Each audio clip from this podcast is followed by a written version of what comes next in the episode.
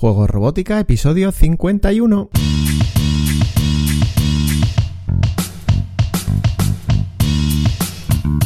Bienvenidos a Juegos Robótica, el podcast en el que hablamos de robótica educativa, iniciación a la programación, aplicaciones para docentes, entornos de programación para niños y en general todo lo que tiene que ver con despertar la curiosidad de los más jóvenes por la programación y la tecnología, para que se conviertan en creadores y no en meros consumidores. Como ya sabes, este podcast es un reflejo sonoro de los contenidos y cursos que puedes encontrar en juegosrobótica.es. Y recuerda que si quieres aprender a programar a través de la robótica o quieres formarte para enseñar a programar, puedes darle un vistazo a nuestra plataforma de cursos y acceder a la formación online más completa con robótica educativa, aprendiendo desde la base y a tu ritmo.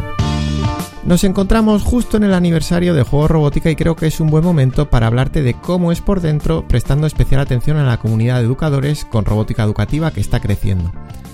¿Cómo ha evolucionado Juego Robótica a lo largo de los últimos años? Bueno, pues eh, Juego Robótica empezó siendo un blog en el que principalmente se compartían los vídeos y tutoriales subidos a YouTube para ayudar a profesores que estaban mm, o que utilizaban robótica educativa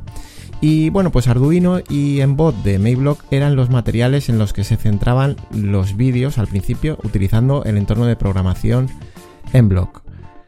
En poco tiempo se podía ver que los seguidores del canal reclamaban profundizar más en la programación y querían una mayor frecuencia, digamos, en la publicación de vídeos, por lo que se lanzó la plataforma de cursos dentro de Juegos Robótica que es la plataforma que,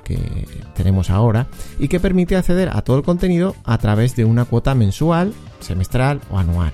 Aunque los cursos siempre cuentan con una parte práctica,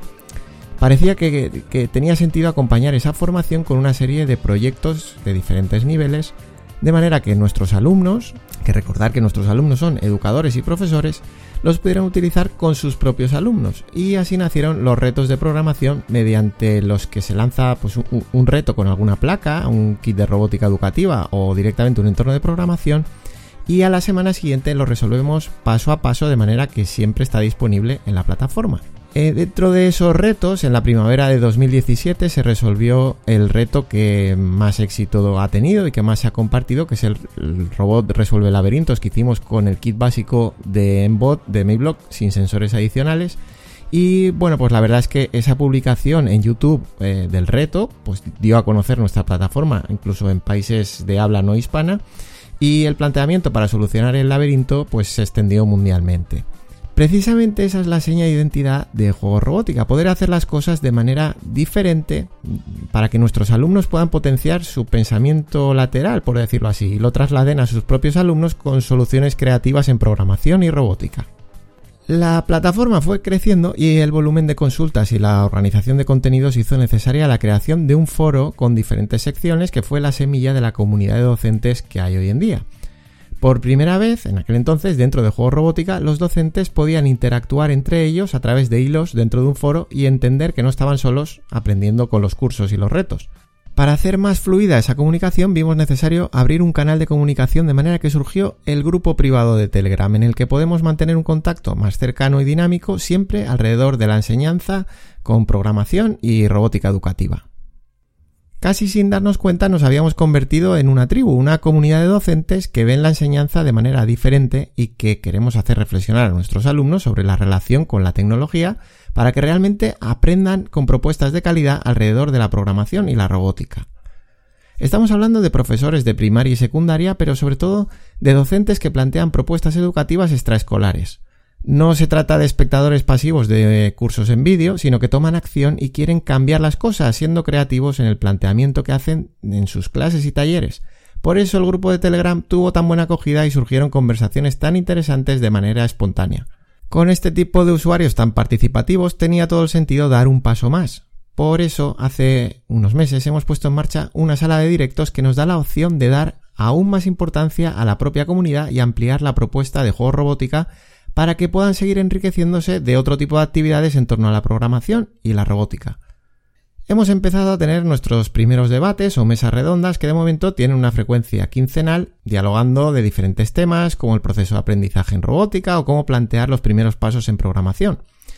Conocer las diferentes experiencias y puntos de vista nos hace reflexionar y sin duda está siendo una actividad muy interesante. Por otro lado, utilizaremos la sala de directos para que algunos especialistas nos puedan ofrecer su conocimiento a través de una masterclass temática, una, clase magistral, como la que ofreció sobre competiciones de robótica hace poco nuestro compañero Héctor Martínez, o la que vamos a tener sobre el uso de Minecraft Education Edition, pues la semana que viene, y todas las que van a venir en un futuro. También hemos abierto la sala de directos a distribuidores, fabricantes de kits de robótica y desarrolladores de entornos de programación educativos para que nos presenten sus propuestas de una manera más cercana y efectiva. Por último, cualquier integrante de la comunidad puede utilizar la sala de directos para mostrar su propuesta educativa, para solicitar ayuda o feedback del resto de compañeros, incluso en la creación de negocios alrededor de la enseñanza con programación y robótica.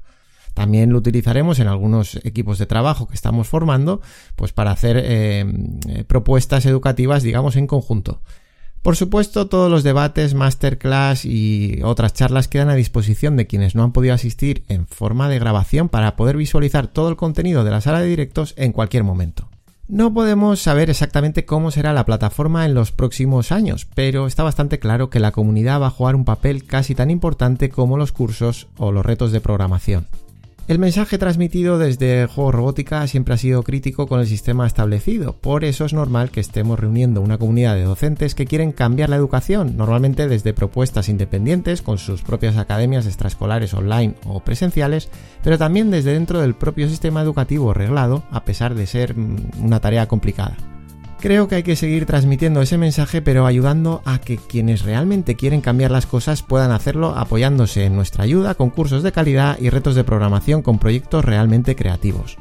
Es muy difícil que una sola persona consiga cambiar las cosas, pero toda una comunidad de docentes comprometidos con la enseñanza, que dan el paso y toman acción con sus propias propuestas educativas, pueden tener un impacto real. Mi propósito personal es guiar y ayudar a esas personas que quieren hacer cosas, por eso es muy probable que veamos nuevas formaciones especiales en un futuro similares a la que lanzamos hace poco de mm, Lanza tu propia extraescolar de programación y robótica educativa que tan buena acogida ha tenido. Pues bueno, este episodio es cortito, aprovechando el aniversario simplemente quería daros a conocer un poco más por dentro cómo es la plataforma y sobre todo mm, que sepáis que hay esa comunidad dentro que normalmente no es tan, tan visible y, nada más. Nos vemos y nos escuchamos en un próximo episodio mostrando otras curiosidades de dentro de nuestra plataforma, analizando un kit de robótica educativa, probando un entorno de programación, repasando algún accesorio o cualquier otra herramienta que nos ayude en el aprendizaje de la programación y la robótica. Hasta entonces, disfruta creando, programando y aprendiendo. Nos escuchamos en las próximas semanas. Adiós.